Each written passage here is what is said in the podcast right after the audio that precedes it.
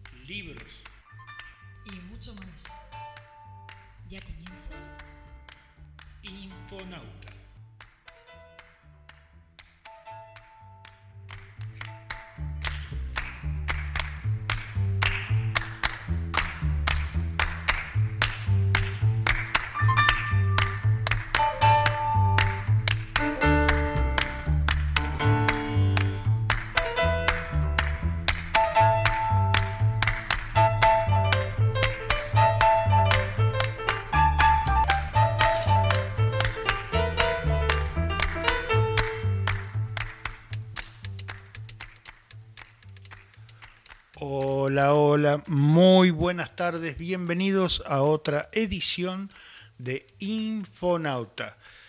Tarde fresca aquí en el fin del verano de Melbourne. ¿Qué tal chicas? ¿Cómo les va? Buenas tardes.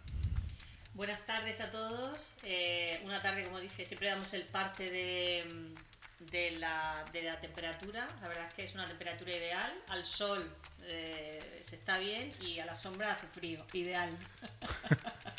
Fin del verano y yo la verdad es que no he conocido el verano australiano porque ha sido todo un poco vaivén, vaivén veraniego, producto del cambio climático, porque ahí en el otro hemisferio, hemisferio norte, también tienen temperaturas que no corresponden. Que no corresponden a, a la, a la época que es invierno. O sea, la gente está con una manguita fina, tal, y, y aquí en el hemisferio sur, que deberíamos estar en bikini, pues no, nada de eso. Ya, ya te digo que es que estamos alcanzando el final del verano y yo es que no he visto verano australiano. Sí, hubo o veintipocos o 43. Claro, o sea, mm, las últimas dos, tres semanas ha sido 20 grados, 20, 20, 20 y luego 31. 40. 40, No se te olvide el día 31. de 44 Sí, pero no eso, algo. eso han sido como dos días, pero es verdad que no sé, ha sido un verano muy raro. El otro día me decía una persona que vive en el hemisferio norte que tienen una fiesta de, en la zona donde vive eh, de, la- el- de cuando florecen los almendros. Y eso sucede en mayo, abril, y dice que los almendros están floreciendo ahora. Estamos en febrero. Sí. Están flo- floreciendo los, los, los almendros. La fruta se adelanta, las flores y todo. Y eso tendrá consecuencias, supongo, de, de que es como un ciclo, como todo está como conectado, pues no solo a la hora de la recogida de la almendra, sino en general, los insectos, en fin, todo, todo la, ¿no? toda la Sí. vegetación, la todo. Sí, sí. eh, Está todo encadenado y todos lo sufren de una u otra manera, sí, tal cual. Pero bueno, esto es- son las noticias del tiempo, pero antes del programa estábamos en producción eh, seleccionando las noticias de actualidad y la verdad es que tenemos noticias que son horribles, son horribles, nos han conmocionado, yo creo que a, a todo el planeta. Vamos a empezar primero por las, por las noticias malas y luego ya, eh, como traemos un programa muy variado, pues seguimos con las siguientes. La primera noticia, nos vamos a ir a México. México eh, lleva tres semanas eh, en la calle. Primero empezó, eh, yo la noticia que leí primero fue el asesinato de una chica de 26 años, creo que es, pues a menos de su, de su expareja. Y el problema fue que saltaron a la, en, en las noticias, en unos medios de comunicación escritos, las fotos del cadáver estaba, había sufrido mm, violencia y las fotos eran ho- horribles. Y esto se había publicado. Yo creo que esto indignó todavía más a la gente. Empezaron en las redes sociales a, bueno, a echar fuego. La gente salió a la calle porque de alguna manera es una doble victimización.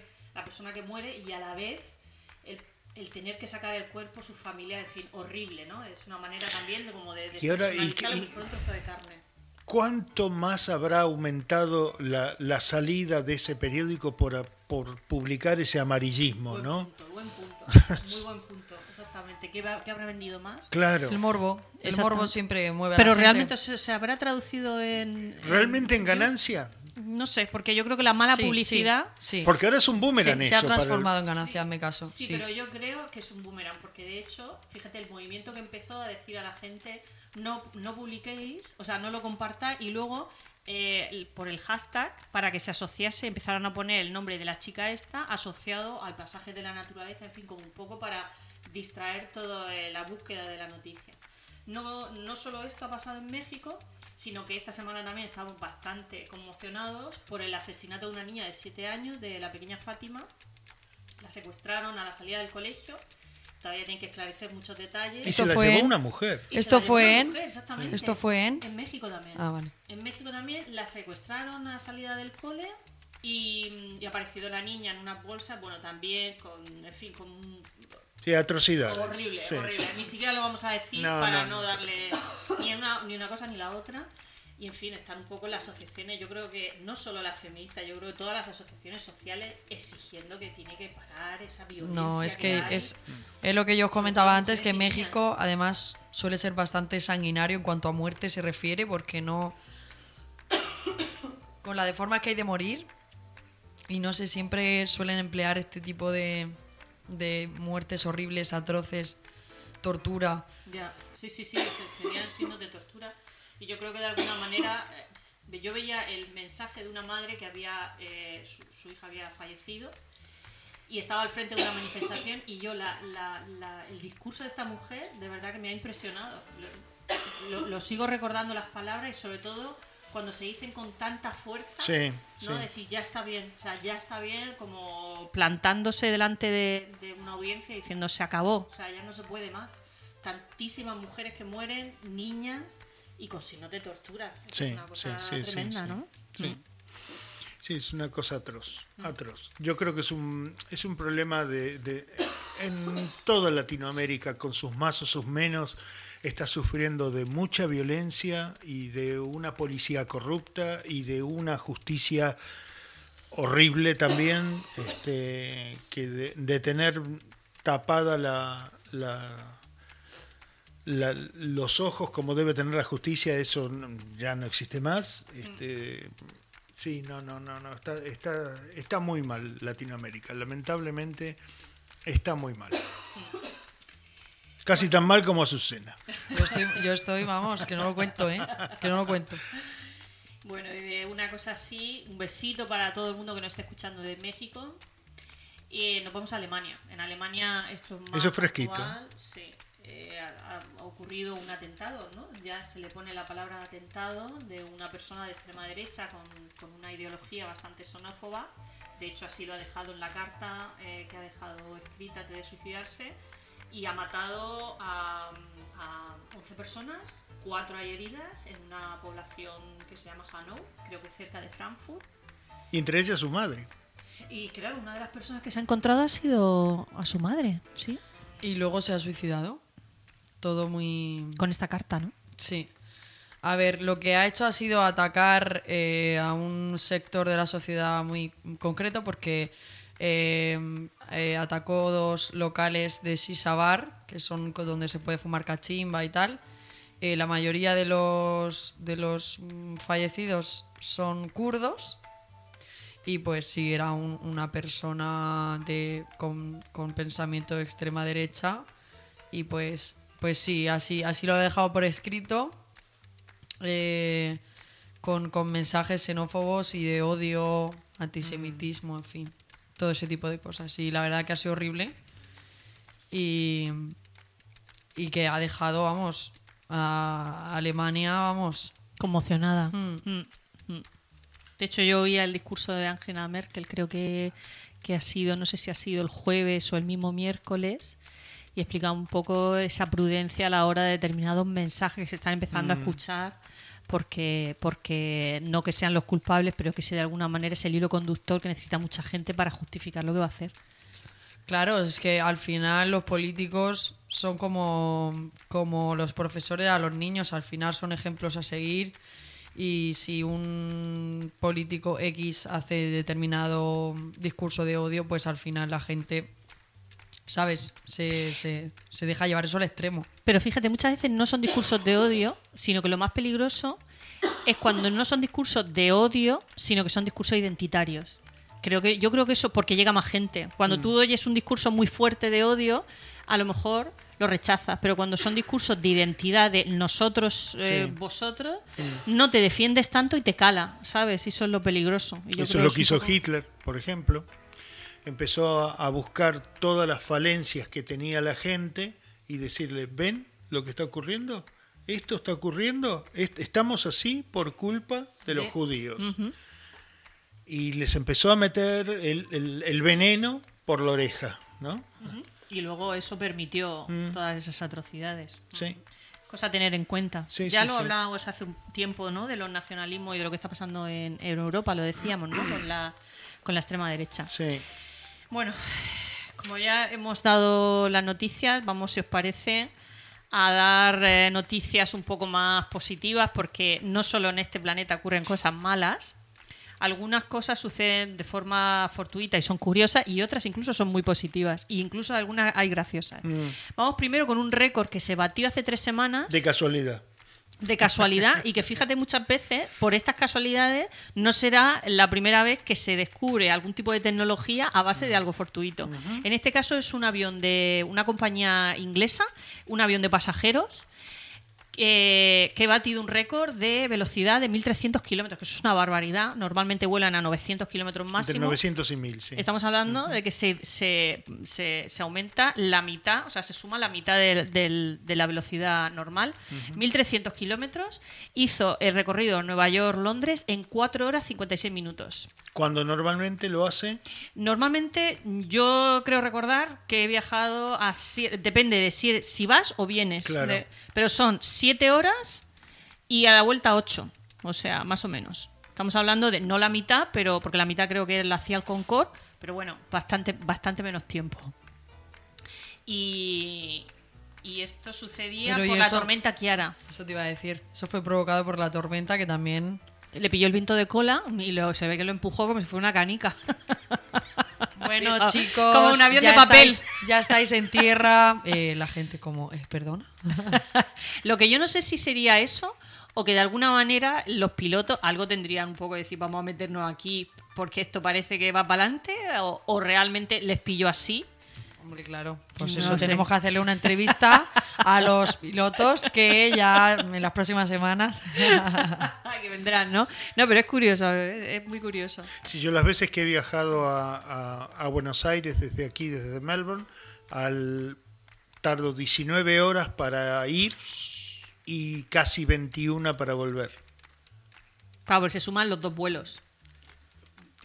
Todo en general, sí. El- o por, no, perdón. Lo que tarda desde Nueva Zelanda cruzar todo el Pacífico y llegar a Buenos Aires.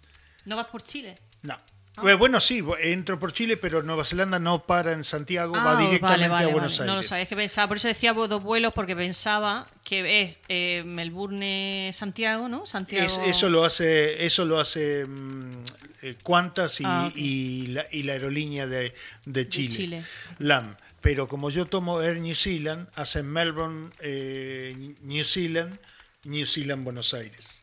Vale. Este, pero- y todo ese tramo grande de, de- de New Zealand a, a Buenos Aires, a la ida son 19 y a la vuelta son 20 horas y media, casi 21. Para los que nos están escuchando que digan que esto es por la- el movimiento de rotación de la. Tierra, no tiene nada que ver. Son los por los vientos. No, no, no, Son pero también el, el mo- el movimiento de la Tierra también ayuda porque a la ida va a favor, es decir, que el avión va y, y Buenos Aires va al encuentro del avión. En cambio, a la vuelta está alejándose Nueva Zelanda todo el tiempo y eso hace que se tarde un poco más. Sí, es, es, es, por, es por el movimiento de la Tierra, que se tarda más.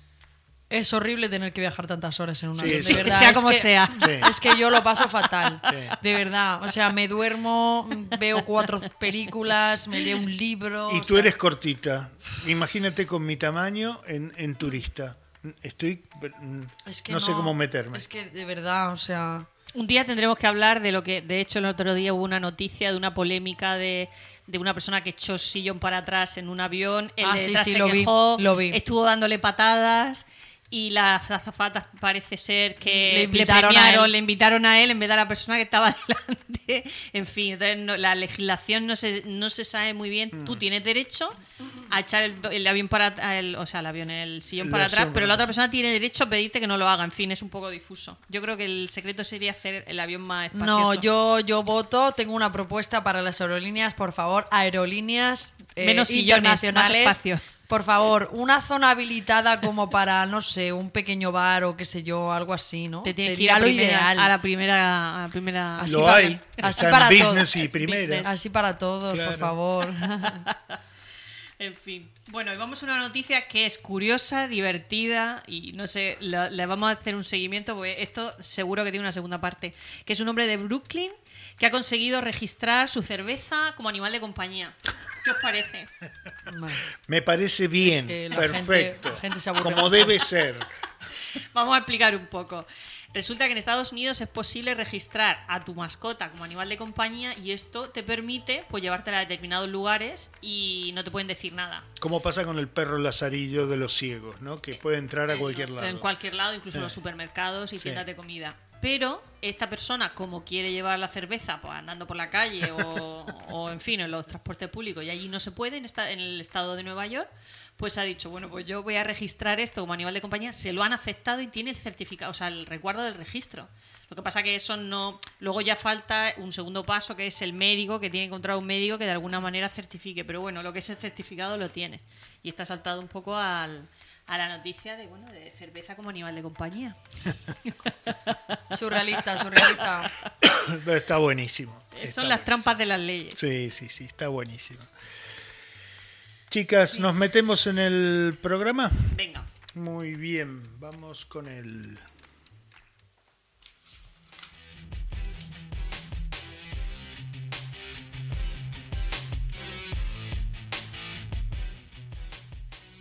recordar seguirnos en nuestras redes sociales. En Facebook, arroba Infonauta Digital. En Instagram, Infonauta Digital. En Twitter, arroba Infonauta en red. Y en nuestra página web, www.co. Os esperamos.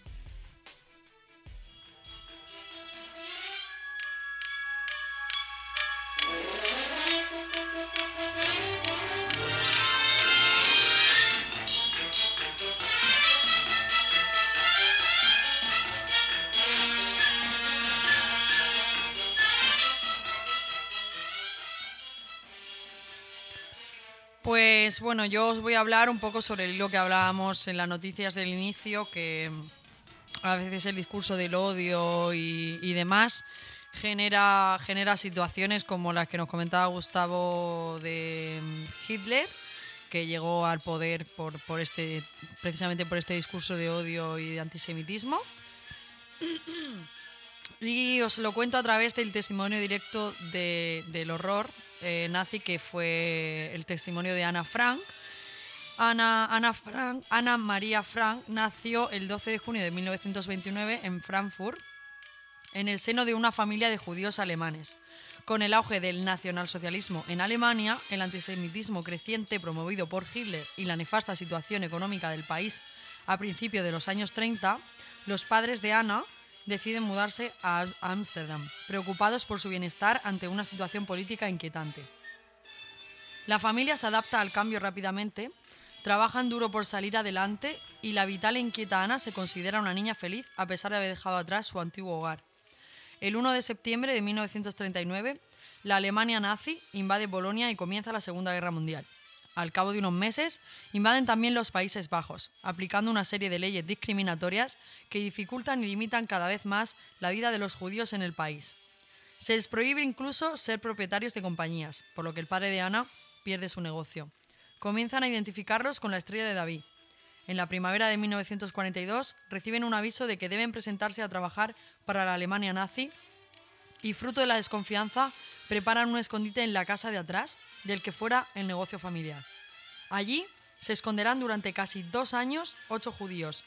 Los padres de Ana, su hermana, un dentista y un matrimonio formado por Hermann y August Van Pels, junto a su hijo Peter. Para sobrevivir al estrés psicológico, Ana escribirá en aquel diario que recibió en su último cumpleaños en libertad, un diario que se acabará convirtiendo en uno de los relatos indispensables de la literatura universal. El encierro, la pérdida de libertad y el terror que acecha al otro lado de las paredes de aquel refugio afectan profundamente a la alegre Ana, que narra las rutinas que se establecen en los 761 días que pasa junto a su familia en la casa de atrás. Su diario narra la opresión a la que fueron sometidos sus familiares desde el inicio de la ocupación nazi y que por extensión es un relato fidedigno de la barbarie que supuso la perversa persecución racial que obsesionaba a Hitler. Ana, en el aislamiento de su refugio y con la pureza de una mente infantil, sueña con que su testimonio se publique al final de la guerra en forma de libro. El 1 de agosto de 1944, cuando la Gestapo descubre accidentalmente el escondite, su familia es capturada y llevada a distintos campos de concentración alemanes. Ana será deportada a Auschwitz con otros mil prisioneros en un vagón para transporte de animales, abarrotado y sin acondicionar. A su llegada, un tercio del tren, los más débiles, serán conducidos directamente a la muerte en las cámaras de gas y las familias separadas e introducidas en la maquinaria de los trabajos forzosos. El resto, ya lo sabemos. la joven acabó, acabó, falleciendo a los 15 años en Berger-Belsen, enferma de tifus, agotamiento y desnutrición. Sería su padre quien, al finalizar la guerra, y sabiéndola muerta, publicó una tirada de 3.000 ejemplares del diario de Ana en 1947 que acabó convertida en escritora póstuma. Las páginas de ese diario personal, traducidas hoy a más de 60 idiomas, son una de las memorias del horror sufrido por el pueblo judío frente al racismo y la discriminación.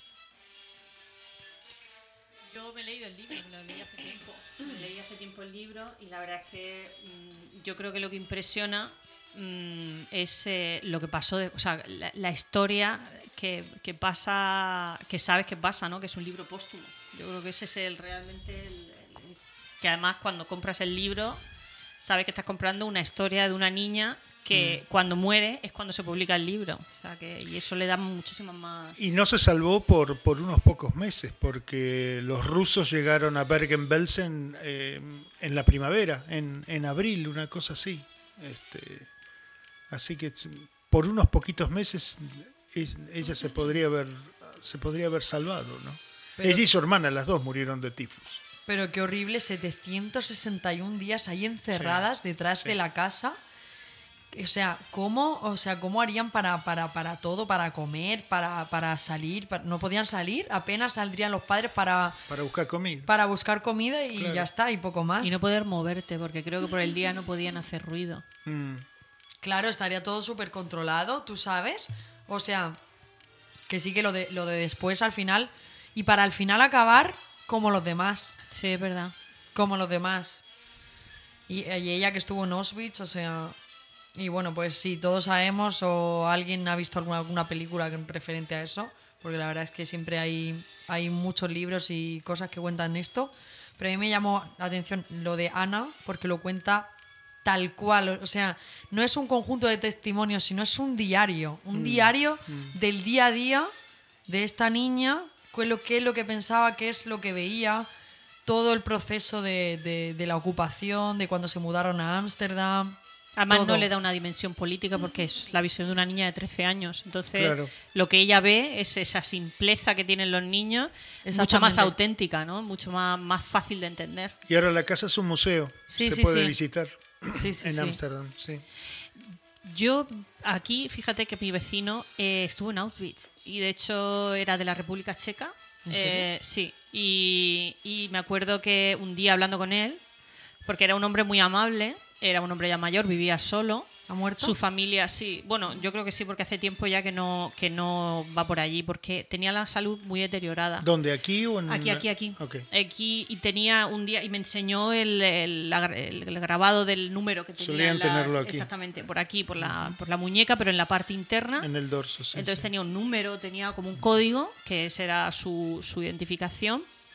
Y entonces, bueno, me dijo que, pues eso, que estuvo allí toda su familia y de ahí salieron todos, todos vivían fuera de, de, Alemania, no quería ir para allá, no, vamos, no había vuelto. Y yo siempre pensé que, porque tenía, estaba muy deteriorado la salud, tenía la espalda, andaba encorvado, Y yo creo que son esos niños que esa desnutrición durante mucho tiempo luego tiene unas secuelas Claro. eh, a, a lo largo de la vida, ¿no? Porque él dijo que siempre que tenía uh, tuvo mala, mala salud. Y yo me, me quedé impresionada porque es- Hombre, porque al final esto es como todo. Cuando eres niño o aprendes ciertas habilidades sociales, tanto sociales como, como tú tienes que cubrir eh, ciertas... O sea, tienes que comer eh, ciertos alimentos que contengan calcio, que contengan Claro. X cosas para crecer. Y si no los, no los comen en, esa franja de edad, pues digamos que ya el, el resto de tu vida vas a tener una- unos problemas de salud en este caso Sí. y Y sociales no- en otro, porque también Y es la parte intelectual porque no se te desarrolla el cerebro como es debido por la falta de nutrición. Entonces ya... ya- efectivamente todo eso influye, influye a- al resto de tu vida. Aunque luego muchos, muchos han, han durado muchísimo tiempo, incluso hasta 100 años, pero los, los que quedan, porque ya no, no quedan muchos, de los que estuvieron en... en y solo campos- los que, los que eran niños. Y Claro, los que claro, eran era- niños, niño. claro, Sí. claro. estuvo de niño. Y lo que pasa es que, claro, pues, pues también depende cómo les pillase, Claro. porque, porque hay algunos que, que si les pilló, por ejemplo, en el caso de Ana, si, como dice Gustavo, si hubiese aguantado unos meses más, Sí. quizá ahora... Dos, tres es- meses, no mucho estaría, más, ¿eh? Estaría viva, pues, Sí, pues con 13 también... añitos. No, tendría, hoy tendría eh, 90, 90 años. Ella Nació- era del 29. Nació en el 29, No- exactamente. 91 años. Cumpliría Claro, este hay año. Mm. mucha gente que ahora tiene ese- esa edad. Entonces, pues también depende cómo te pille. O sea, Sí, bueno, y que hay cuerpos que lo resisten, algunos se enfermaban y otros resistieron. Y otras mujeres, o sea, había mujeres embarazadas, bebés y, y- y- de hecho hay una historia súper bonita que no sé si, si vosotros la conocéis. La del chocolate, la, la del pastillas de chocolate, sí, que salió en YouTube. Está en Es YouTube. súper bonita esa historia. Que le devuelve el chocolate que le salva la vida, ¿no? Ah, Claro, sí. claro. Bueno, pues no sé si la conocerán nuestros oyentes, pero así la, la resumimos así muy, muy, muy resumido. Y es que resulta que una mujer guardaba unas onzas de chocolate para su hija, que tenía unos 6-7 años, y entonces eh, le, le dijo a la hija, una es para, o sea, estas onzas de chocolate son para ti y solo la guardamos para un caso ya extremo, cuando ya cuando ya ve que te estás muriendo, entonces te la daré. Y entonces resulta que había una mujer que era muy amiga suya que estaba embarazada. Y cuando iba a dar a luz, pues estaba muy mal, muy débil y entonces eh, la madre le preguntó a la hija, estas onzas de chocolate son para ti, pero te quiero hacer una pregunta y es, eh, esta madre no va a superar el parto si no le ayudo, si no le doy esto. ¿Tú qué quieres hacer? Y la niña le dijo, no, no, tú dásela. Y se la dio y cuenta que nació el bebé, pero que el bebé no, no lloró al nacer, que, que estaba, que era, un, que era un bebé que era muy tranquilo, aparentemente muy tranquilo, y que el día que vinieron las tropas a, a, digamos que se acabó la guerra, pues finalmente ese niño murió, y digamos que esta niña, la, la que era dueña de las onzas de chocolate, eh, cuando pasaron muchísimos años, ya muy, muy mayor, que tendrá ahora 90 años o así, pues se fue a dar conferencias sobre el mundo, por el mundo, y fue pues contando esta historia. Y que una de las chicas, o sea, una chica se le acercó a una conferencia y le dijo, hola tal, eh, solo quiero decirte que gracias a ti yo estoy viva, yo soy ese bebé Que me dieron que por nació muerto. gracias a las once de chocolate que le diste a mi madre. O sea, es súper Sí, además bonito. cuando lo cuenta. O sea, el- o sea, es que es súper famoso en YouTube, hay Sí. vídeos y de todo. O sea, es, es una historia súper bonita. Bueno, es que de estas hay muchísimas. pero, Sí, bueno. sí. Yo recuerdo cuando, cuando era pequeño en Buenos Aires, yo he comentado que, que en Buenos Aires es una, hay una comunidad de religión judía enorme, ¿no?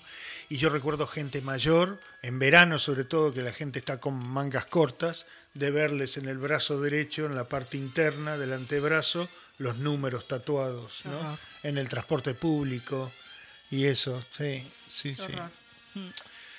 Bueno, muy bien. Vamos con nuestro primer tema musical. Eh, el tema se llama Avión, el grupo se llama La Mujer Pájaro y es de Uruguay del año 2016. Así que nos vamos con ellos.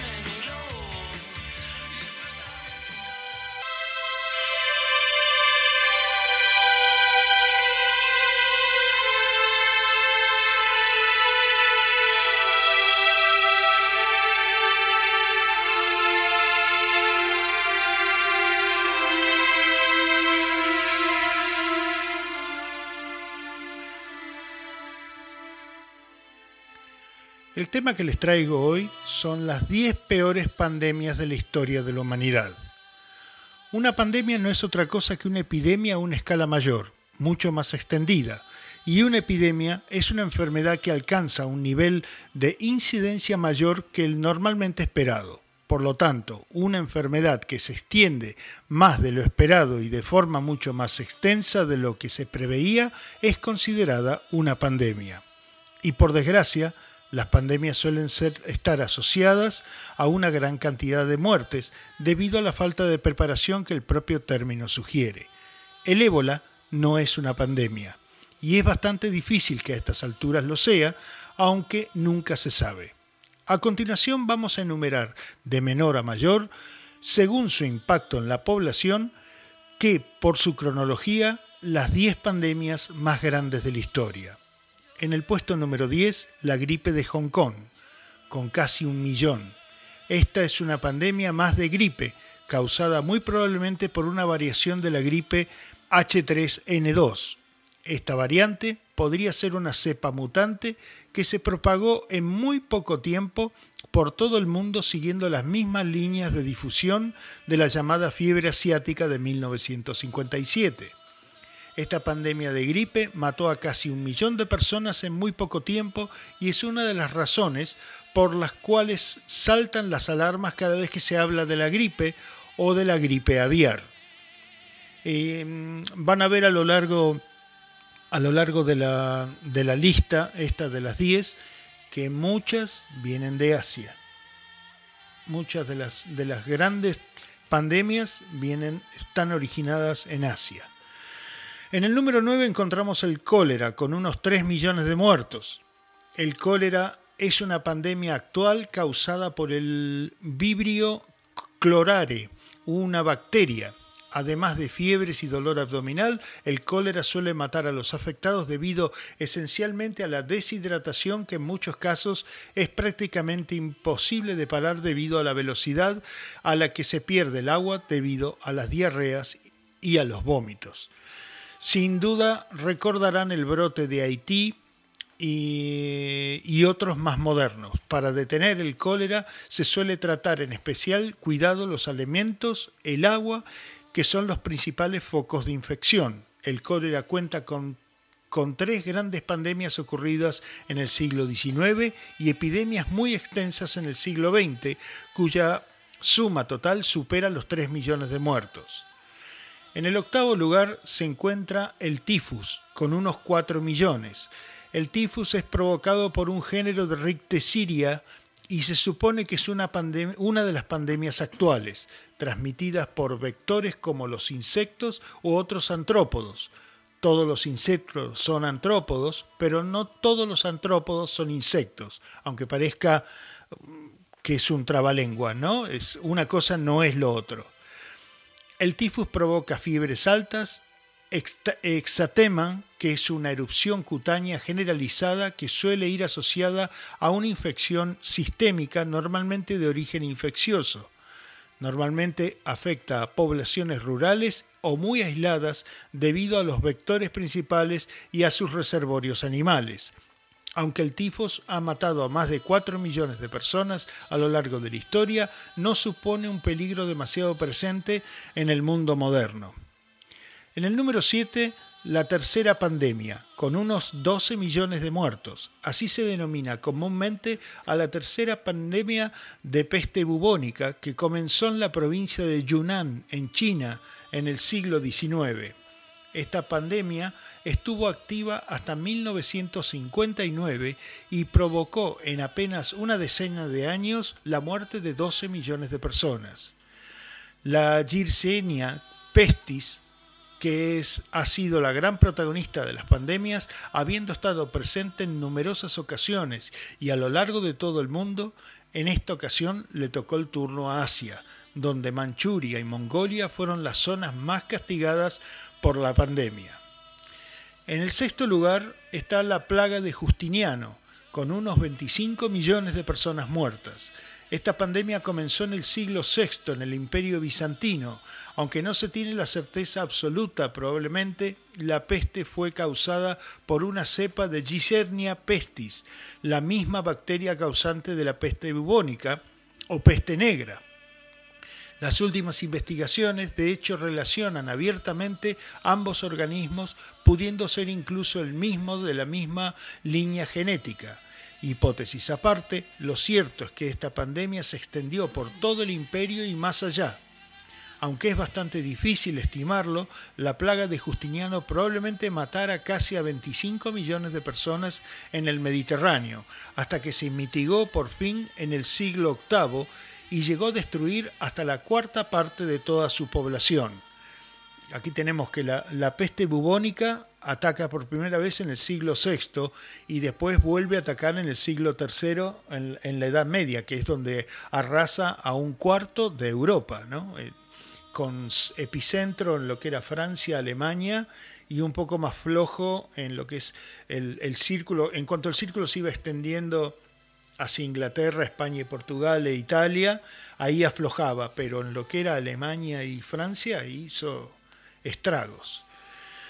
En el quinto lugar está el virus de inmunodeficiencia humana con más de 25 millones, también conocido como VIH o síndrome de inmunodeficiencia adquirida o SIDA.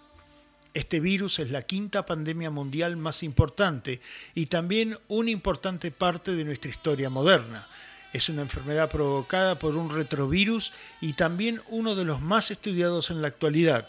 Fue descubierto por Luc Martinier en Francia y lo que provoca es básicamente que nuestro sistema inmunitario no funciona adecuadamente. Por tanto, no es el virus en sí el que provoca las consecuencias letales, sino que destruye nuestra capacidad de defendernos entre otras enfermedades comunes y corrientes, de manera que la más mínima infección puede matarnos. Actualmente no existe ninguna cura definitiva ni conocida. Este es el, el gran asesino del, del, siglo XX y lo que va del XXI. ¿no? Bueno, el siglo XX no. de finales del siglo XX. Sí, del segunda mitad, o tres cuartos. ¿no? Arrancó en el 85, 86 y eh, todo eso lo logró en, en, en 35 años, en 37 años. Y aquí viene, cuando hablamos de peste, hablamos de la peste negra, siempre. ¿eh? No, nos, siempre salta a la, cabeza esta unos 75 millones de muertos, una de las pandemias más conocidas, debido a su desagradable asociación histórica con la Edad Media y siglos posteriores. Es la peste. Esta enfermedad es causada por Yersinia pestis, que es una bacteria, no un virus. Sus principales síntomas son los bubones o ampollas enormes que provoca por la bacteria. Es transmitida por vectores tales como las pulgas que se encontraban en las ratas, que plagaban las urbes medievales y que son el reservorio perfecto de esta pulga. La peste negra bubónica fue la pandemia de peste más letal de la historia y fue la provocación que necesitaba la sociedad para evolucionar en una época de cambio. Las implicaciones sociales e históricas son un hecho tan sumamente importante como los 75 millones de personas que sucumbieron durante la mitad del siglo XIV no, se, no se supo nunca, ellos nunca supieron que el, el, que la transportaba eran las ratas, y no la rata gris, sino la rata negra. Pero la pulga, ¿no? Eran las pulgas que iban en las ratas. Cuando la rata se moría, la pulga necesitaba otro cuerpo caliente para vivir. Y como estaban, los humanos estaban en el mismo lugar que las ratas, entonces se saltaban a los humanos. Pero la gente de esa época creyó que era, era por el aire o cosas así, y usaban unas máscaras como de pájaros, y en lo que era el pico, que estaba hecho de cuero, esas máscaras, en el pico ponían esencias para, como, como para tener olores agradables y que eso se suponía que, que eh, aislaba y protegía. Pobres, ¿no? y en realidad no, eso no tenía nada que ver. Era, la, era la pulga de la rata lo que estaba matando. En el número 3 tenemos la fiebre, la gripe española. Que mal llamada gripe española. Mal, no, aquí está explicado. Mal llamada, sí. Este, que mató entre 50 y 100 millones. Esta pandemia fue una de las más graves de la historia moderna, que acabó con la vida de entre el 3 al 6% de la población mundial en solo un par de años, entre 1918 y 1920. El término gripe española no se debe a que se dieran los primeros casos en España, como muchos pensaran, sino que este país fue el primero en informar a la población de su existencia y consecuencias, ya que otros países como Francia, donde podría haberse dado los primeros casos, censuraban la información para evitar desmoralizar a la población. Claro, poniéndonos en, contexto, recién había terminado la Primera Guerra Mundial, donde habían muerto 25, de 25 a 30 millones de personas. Y decir que ahora, ahora de, postre viene viene una epidemia de gripe, y esto lo que fue provocado, fueron tantos los muertos porque fue cuando los soldados volvían a sus casas. En Estados Unidos también fue. Claro, eh, sí, sí, sí, sí. Hubo, casos en Argentina, mm. en, Latinoamérica también, porque muchos este, hijos de ingleses y de franceses fueron a pelear a, Europa y después volvieron. Y cuando volvieron llevaron la gripe con ellos. Así que sí, ese fue el problema. En el segundo lugar tenemos un conocido también, el sarampión, más de 200 millones de muertos. El sarampión, como la rubeola o la varicela, es una enfermedad característica por sus marcas rojizas en la piel, altas fiebres y malestar grave. Además, es también el causante de la segunda mayor epidemia de la historia. La muerte en el sarampión suele deberse a la inflamación pulmonar o, al de las meninges, lo que deja secuelas graves en la mayoría de los supervivientes. El sarampión es un paromixivirus y se contagia mediante contacto directo o por el aire mediante las gotas de vapor que exhalamos. Para combatir esta enfermedad normalmente nos vacunamos a nuestros niños con la vacuna triple vírica, también denominada SPR. Debido a que el sarampión no tiene en sí una cura específica, al igual que ocurre con el ébola, lo único que podemos hacer es prevenirnos del contagio. La enfermedad se conoce desde hace más de 3.000 años y su principal problema es la alta tasa de contagio. Hasta el momento, y aunque hemos controlado eficazmente la enfermedad, todavía no, hemos, no la hemos erradicado a pesar de los esfuerzos de la Organización Mundial de la, Ciudad, de la Salud. De la Salud. Mira, precisamente ahora eh, Médicos Sin Fronteras ha lanzado una alerta en el Congo, en la República del Congo, porque hay un brote de sarampión. Eh, en Argentina viene del, norte de Paraguay y de, y de Brasil también hay casos. Y han dicho que ha muerto en lo que va de año 6.000 muertos y hay 310.000 contagios. Entonces está todo el mundo con lo del coronavirus y realmente en el Congo hay una epidemia de sarampión terrible. Exacto, exacto. Y, y eso es una epidemia que se creía totalmente erradicada y ahora está volviendo a, tomar velocidad, ¿no? a tomar fuerza. Y en el número uno, la viruela, con más de 300 millones de muertos. qué diferencia, ¿no? Entre el sarampión de 100 millones a 300. El, sarampión más de 200. Es ah, la gripe española que tuvo entre 50 ah, y 100. sí. La viruela con más de 300 millones. Es la enfermedad infecciosa mucho más grave de lo que se aprecia. Está causada por la variola virus de la familia de los proxivirus y no solo ha sido pandemia que más muertos ha causado en la historia de la humanidad, sino que además ha dejado a millones de personas desfiguradas a lo largo y a lo ancho del mundo. Básicamente, la viruela provoca la salida de numerosas pústulas que dejarán una marca indeleble en la piel con casi toda la seguridad. Su transmisión es muy parecida a la del ébola, mediante fluidos corporales y contacto directo. Esta pandemia se conoce desde hace mucho tiempo atrás y se cree que apareció en el año 10.000 a.C. Llegó a ser tan mortal que tan solo un 30% de los afectados conseguía sobrevivir, muriendo por las altas fiebres, deshidratación y complicaciones derivadas especialmente terrible en el siglo XVIII, donde la viruela literalmente conseguía diezmar las poblaciones afectadas. Actualmente se considera como una de las enfermedades, junto a la bovina, erradicadas. Bueno, hubo un, este, una cosa bastante crítica hace unos pocos años, porque el virus de la viruela lo tenían en una cepa, y entonces estaban ¿lo destruimos o no lo destruimos? Y- entonces, por un lado, destruirlo para no que se no se repita vacuna, nunca ¿no? más. Claro. Pero por otro lado, estás destruyendo algo que tiene eh, casi la edad de la Tierra, ¿no? Que no, Es- que no, que no, que no. ¿sí? Hombre, si yo tengo que decidir, no. No, porque tú no sabes en un futuro si solo se puede, se puede volver a, a reproducir. La única forma de tener eh, una vacuna, algo que, Sí, no, que pero en este caso está erradicado. Está erradicado. está radicado, Por eso no hay más casos. Pero, Pero, ya hay vacunas, ¿no? Está, hay vacunas. Sí, sí, sí. Y está erradicado. yo por si acaso, No, para que- estudiar eso si se revuelve de alguna forma, lo dejaría ahí.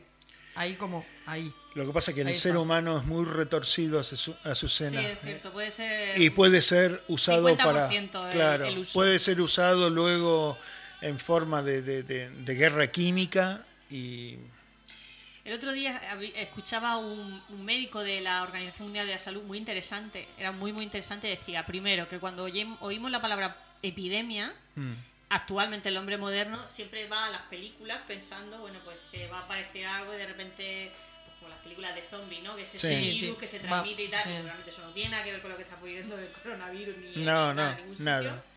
Y luego otra cosa que decía que uno de los grandes hitos de la, de la humanidad no es tanto las vacunas, que lo son, sino el control de la higiene. La Mm. higiene de los alimentos y la higiene de, de- Personal. personal.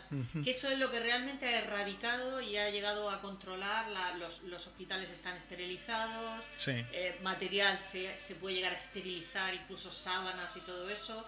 O sea que se ha descubierto el- los procesos de higiene. Y eso Sí, es el sí. granito de la medicina, fíjate.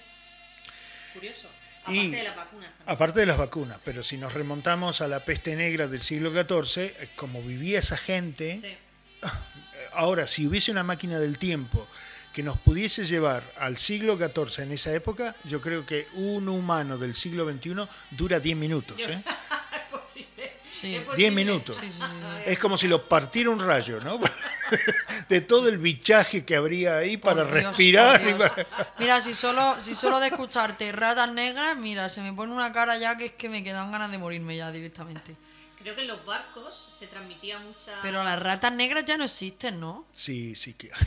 Sí, Sí. Yo creo que son las cucarachas y las ratas nos van a sobrevivir. Sí. No, no, es que por favor te lo pido. O sea, exterminar las ratas, por favor, no sirven para nada. Creo que no ciclo de vital. nada, no sirve de nada ningún tipo de veneno. O sea, lo llevan en el estómago el veneno como Dios, si llevasen un. no puedo. una- un- Sí. Es y, que y- es- y lo evolucionan de una manera, la- los venenos, sí. Es que nada ni Lo todo. que es la que mata es hoy ya no la ¿eh? mata dentro de un año o cinco años, sí. Uf, no puedo, no puedo. Es es superior a mi fuerza. Muy interesante.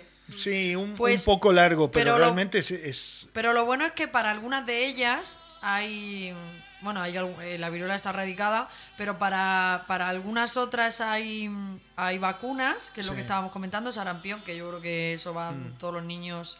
El tifus, para el tifus también hay vacuna, sí. que de hecho yo, bueno, sí que es verdad que no suele ser una vacuna que tú te pones como el sarampión eh, cuando es- los niños son pequeños, sino cuando vas a viajar a países que igual yo, yo cuando fui a Marruecos eh, hepatitis, me recomendaron hepatitis C, hepatitis A, pero bueno, no había, así que solo el tifus. Y, y bueno, para todo siempre hay formas de Sí. Y en el caso del VIH pues ya todos sabemos que pues, pues como todo, Mm. hay, hay formas de protegerse, así que pues hay que tenerlo todo en cuenta y que la información es poder. Pero fíjate que de todos los que ha dicho Gustavo, yo creo que el VIH es el que más difícil es la- el contagio. O sea, no es lo mismo algo que se transmite por hablar con Sí. el aire, ¿no? La, la- esa de O el vapor de saliva. nuestra misma boca. Sí, pero por yo creo que el. VIH ahora... Yo creo que fue el desconocimiento, de repente una... Es lo que pasa con el ébola también, que no lo quise poner para no hacerlo más extenso, pero dicen que el ébola es muy difícil de contagiar. Hay que tener con- contacto directo con la sangre del enfermo. Y, se- y se da mucho en. África por cuestiones religiosas de cómo tratan al cadáver. Es decir, lo que habría que hacer es agarrar el cadáver y quemarlo, ¿no? Sí. cosa de eliminar el problema, pero por cuestiones tribales y religiosas del- de las poblaciones de África, de los países afectados, es que se contagian entre ellos muchísimo, mu- es muy alta. Pero fuera de, de esas poblaciones el ébola no prospera. Sí, porque no es fácil. Sí, es muy difícil el contagio. Pero bueno, sí que es verdad que el VIH ahora en el siglo XXI, de hecho, creo que es una de las enfermedades que, que está, Yo está tengo co- pacientes con VIH totalmente Sí. controlado de hace Y que llevan una vida totalmente normal. Por eso Sí. te digo que, Sí. eh, que quien lo tiene se puede llevar una vida totalmente Sí. normal, Sí. pero que también hay formas de protegerse contra, e- contra Sí, sí, eso claro, claro. Sí. por la vía de transmisión sexual, que es como que ahora, de hecho, en el siglo XXI, que es que este- es- es- se transmiten muchas enfermedades precisamente por eso, algo tan tan tan básico y, y tan a la vez eh, Mm. mil veces explicado y que de fácil acceso como es el preservativo a la hora de mantener relaciones Mm. sexuales pues que está siendo un grave problema ahora el tema de, de, de- de transmisión de, de- de otras enfermedades de transmisión sexual y de VIH Sí, porque sí. la gente no se protege y pues es, es, es así que hay que Y, protegerse y usando el preservativo se, se corta en casi un 85% la posibilidad de, de Claro. contagiarte, porque Claro. después la otra manera es por sangre. Y por sangre es, es Es, mu- es difícil. di- es difícil, por Es eso te digo, por eso te digo que, que, pues, pues Tienes la- que tener la mala suerte de tocar una herida y que tú tengas tú un raspón. herida, Sí, sí. Claro, es, Es eh, obviamente yo creo que la vía por la que más se, ¿no? se, se transmite es por ahí, o sea, por, por Sí. la vía de contacto sexual. Entonces, pues, pues ahí prevenir. Mi Hay que prevenir todo. Mi esposa cuando trabajaba de enfermera, que recién estábamos, a- bueno, yo recién llegado, ella recién vuelta a su país, eh, se pinchó con una jeringa ¿Qué me dices? en el, en el hospital.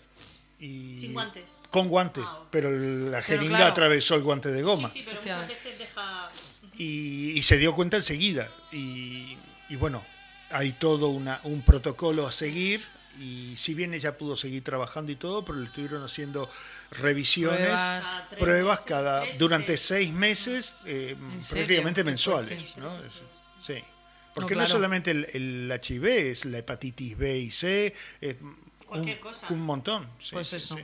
pues eso, prevenir por todas las vías posibles habidas y por haber. Sí. Yo todas las vacunas que existen, ahí que las llevo todas, te lo digo. Mm. Y mucha gente que es Antivacunas, no o sea, Sí, me parece una barbaridad, Sí, porque es que... niño, no lo Sí. entiendo, no lo entiendo. Cuando esto ha sido... Y el- después de la, la lista de, de Gustavo, Sí. que realmente que muchas de ellas Son prevenibles con- niños, claro. Efectivamente. La, la Claro. vírica, la- la- se la ponen desde pequeñito, luego un recordatorio y tal. Y dices, Sí. ¿qué, qué necesidad? Porque son enfermedades tremendas. Tremendas, sí. Algunas tienen cura y otras no. Y dices, ¿tú qué necesidad? Sí. Vamos. Pues nada, nos vamos con nuestro siguiente tema, nos vamos para España, ¿eh? ¿Dónde está España? Aquí No, en el- ah, espérate, que no conocía el país. Espera. no, si ya sé dónde en el renglón. Bueno, Yo digo, a lo mejor, Está- estamos espesos esta tarde. y a lo mejor es porque ponía Viva Suecia o algo. Sí, el tema se llama Viva Suecia, No, pero no, es el grupo. El grupo, es, Conozco una- el grupo es Viva Suecia. Lo conozco una miaja, como dicen Y en mi ciudad. La miaja.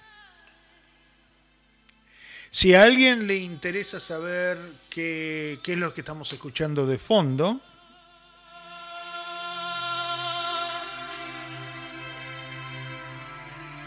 este grupo se llama Dead Can Dance y la canción se llama Zombin, S-A-N-V-I-A-N.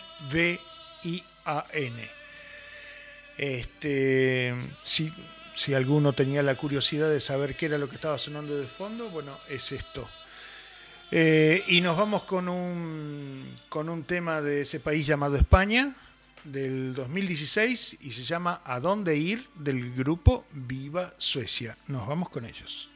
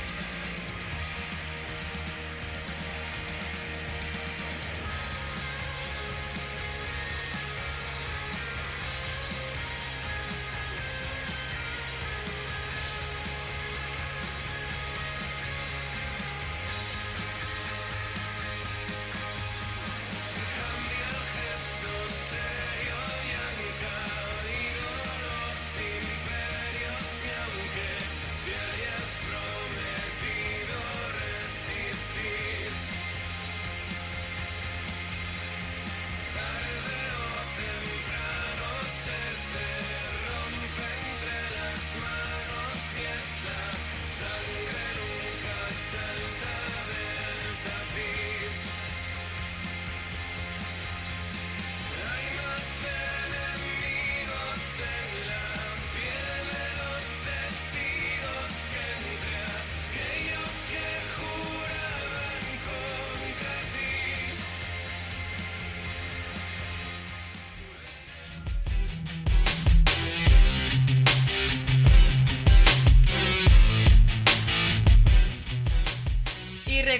Seguirnos en nuestras redes sociales. En Facebook, arroba Infonauta Digital. En Instagram, Infonauta Digital. En Twitter, arroba Infonauta en red. Y en nuestra página web, www.co. ¡Os esperamos!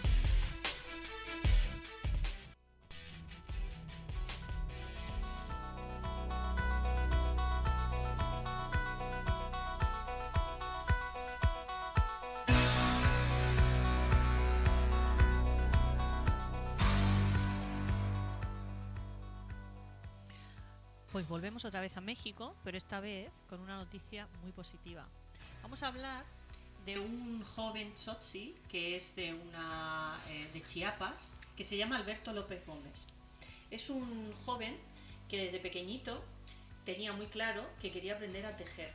El problema es que en esta em, comunidad indígena el ser tejedor está em, dentro de los roles de la población femenina y en los roles de la población masculina tienen que ir al campo. El problema de este joven, de Alberto, era que al tener tan claro lo que quería hacer, de, a excepción de su madre, que era la única que le apoyaba, tenía que esconderse para aprender a tejer.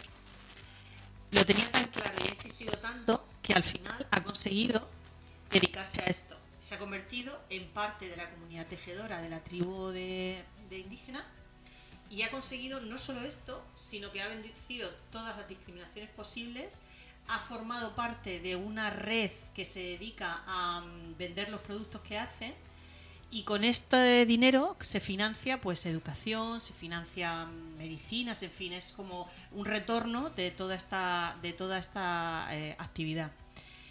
Eh, salió en una entrevista que le hicieron en una mm, creo que hay una asociación de, alemana de, que lucha por los derechos humanos, está en México y le hizo una entrevista. Tuvo tal repercusión la entrevista que le llamaron de Harvard para exponer, bueno, pues su caso, eh, ha conseguido también exponer, eh, exponer en Nueva York. Eh, creo que tiene hasta su propia marca, porque además de tejedor diseña, yo he visto las fotos de algunos de, de sus diseños, son una preciosidad. Mm. Y lo, lo, más destacado no es solo que lleve los productos indígenas, y que consiga con esto enriquecer un poco la, a la población, sino que ha conseguido vencer lo que es el rol de género. Y esto yo creo que no solo ayuda a los chicos, como dice él, yo quiero que, dar charlas a los chicos y que todos quieran hacer lo que ellos quieran, no solo dentro de los roles, sino que también a su vez ayuda a las niñas que se quieren dedicar a otra cosa que no sean tejedoras. Es decir, es un poco eh, poner el deseo por delante más que el rol de género, ¿no? Y yo creo que merecía la pena traer esta, esta noticia, que muchas veces hablamos de la discriminación contra la mujer, pero realmente hay roles que son solo femeninos y que el hombre no puede entrar tan fácilmente. Y más en culturas milenarias como, como suelen ser las indígenas, ¿no? Y que son culturas pequeñas, suelen ser tribus pequeñas, entonces el, el rol está eh, es esto, y no, no, no, no hay salida, ¿no? Bueno, el siglo XXI con sus redes sociales y todo ha, ayudado a que este a que este chico bueno haga, siente un precedente no que se puede hacer otra cosa sí. sí que en el mundo de la moda tiene cabida el hombre al mm. igual que la mujer pero en este en este tipo de comunidades más pequeñas pues digamos que todavía de Chiapas, está en Chiapas. Eh, pues no, no es tan, tan popular, digamos, pero la alta costura, mm. la alta costura, tanto el hombre como la mujer tiene ahí, eh, yo creo que 50-50 de, mm. de cabida, un hombre que una mujer, diseñadores. Mm. Claro, pero fíjate que este chico es verdad que tiene su propia marca que se llama Cuchupol. Sí, sí, sí, es que es tejedor, es decir, ellos tejen su propia ropa y, no solo él la diseña y tal, pero teje la propia ropa. Y estamos hablando de una que se escondía para, aprender a tejer. Entonces su madre le, ayudaba a espaldas del resto de la familia. Y de su propio padre. Y de su propio padre, porque, porque y no querrían ningún mal para él, pero para ese hombre, pues su hijo tenía que hacer lo que hacían todos los niños, ¿no? A mí me hizo acordar a la película Billy Elliot. Sí. De los años 80, que, bueno, para los que no la hayan visto, eh, ocurre en un pueblo minero de Gales y que su padre y sus dos hermanos mayores eran mineros y estaban en la famosa huelga de los años 80 contra Margaret Thatcher. Y, y el menor de ellos quiere ser bailarín clásico. Y claro, todo, todos mineros y el chico le quiere salir bailarín, Bailarín. clásico. La, la primera cosa que se le cruce a todo el mundo es homosexual. Y no era el caso.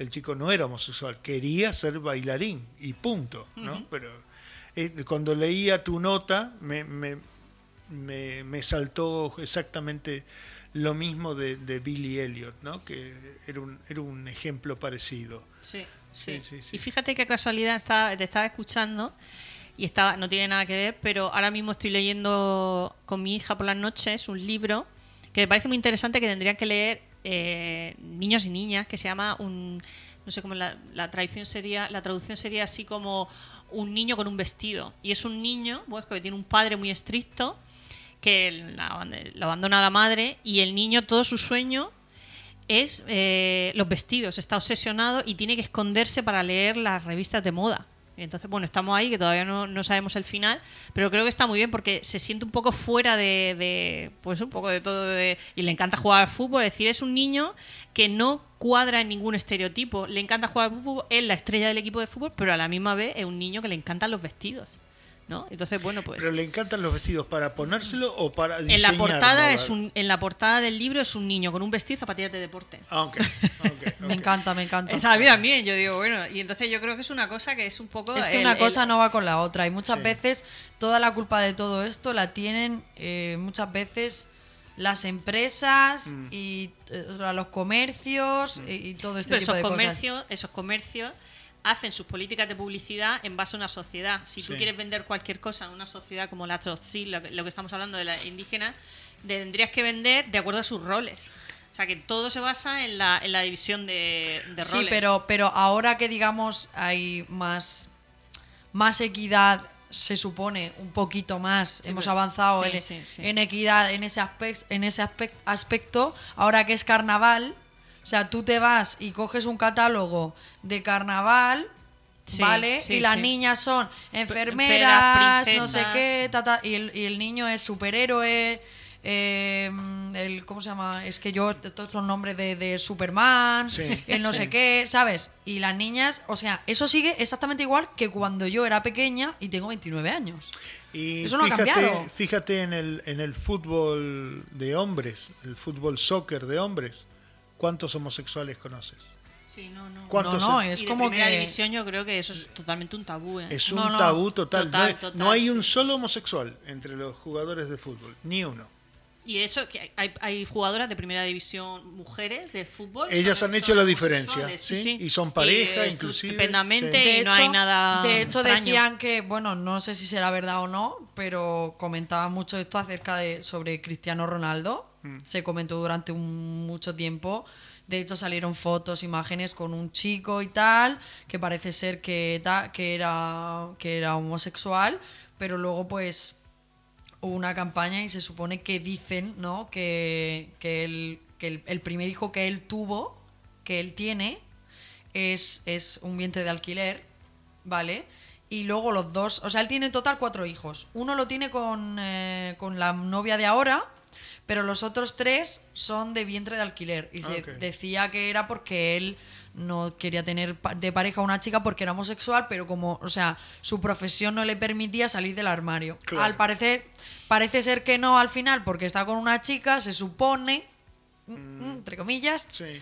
Pero eh, pues eso se comentaba. Ahora, si llega a ser Sí, sí, realmente. pensando yo eso si llega a ser gay, pobre. ¿no? Pobres y Pobre vamos, desgraciado. contratos de publicidad. Que tiene que ir a, todo. a contranatura. Pero es que me parece hor- ese- Horrible. Pero, que, pero alguien tiene que ser quien dé el primer paso. Alguien tiene que ser. Fíjate, estaba. Pero que está- sea otro. Sí, Claro, exactamente. ¿no? Voy, a ser, no voy a ser yo, ¿no? Estábamos Claro. pensando en Cristiano Ronaldo, que es una persona con tantísima repercusión, pero si nos vamos a una comunidad tan pequeña como la de Alberto Gómez, Claro. realmente tiene la, en la misma presión que una persona que es conocida mundialmente. Sí. Estamos Sí, hablando sí, de una comunidad Y con contratos millonarios. Claro, ¿no? pero estamos hablando de, de que siempre hay valientes que, que dan un paso adelante.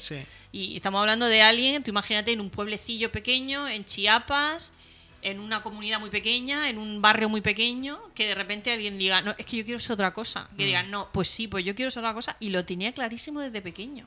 Me encanta. me Entonces, encanta. eso me parece Sí. de una valentía tan que merecía la pena hablar de él. Sí. Pues sí. No solo por la, la- la- en fin, los beneficios de, de- que reporta su comunidad, sino también yo creo que muchos niños Que tienes que ser muy valiente también muy para dar valientes. este paso. y ole por Sí. su madre también. Imagínate el mundo de ese chico. Imagínate. Es sí, así. Sí, cero, sí, sí. Es de cero dos amigos. centímetros. Sí, sí. Sí. Sí, cero amigos. sí. Sí, Mm. tal cual. En fin, un beso para México otra vez. Exactamente, muy buena la nota. Bueno, seguimos os con nuestro programita que ya estamos casi, casi al final. Vamos con él. Espacio, la última frontera. Estos son los viajes de la nave Infonauta, en una misión continua, explorando extraños nuevos mundos, buscando nueva vida y civilizaciones, yendo donde nadie ha llegado antes cada semana.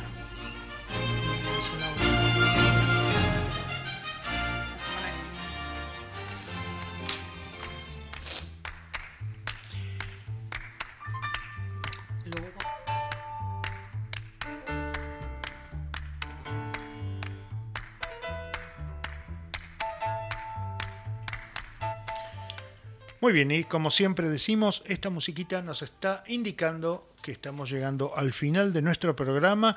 Hoy hablamos hasta por los codos y nos excedimos bastante de lo normal, pero bueno, es un buen síntoma. Chicas, nos estamos yendo. ¿Cuál es la frase del día? Creo que doña Azucena la trajo, así que ella la cuenta. Ay, ay. Devolver odio por odio multiplica el odio. Añade una oscuridad más profunda a una noche ya desprovista de estrellas. La oscuridad no puede expulsar a la oscuridad, solo la luz puede hacer eso. El odio no puede expulsar al odio, solo el amor puede hacer eso. Esta es una frase de Martin Luther King, que nació en 1929 y murió en el 68.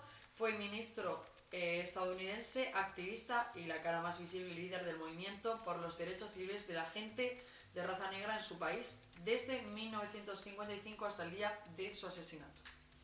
Conocido por todos. Personaje maravilloso ¿eh? Sí. del siglo XX. Sí. Personaje increíble. Mm, Otro valiente. Otro valiente. Ah, de- ah, hablando de valientes, sí. Y es el que le puso, el que puso la mejilla a- al, al mundo, digamos, ¿no? El que representó a, a tantos, a tantas, a tantas personas sin, sin voz y sin nombre, este, y por eso, por eso fue asesinado, porque era un peligro, Sí. Un profeta. un profeta. En su tierra. Y Um, la verdad que de todas las frases que tiene, bueno, Sí, tiene muchas todo frases. es, es maravilloso, Sí. todo.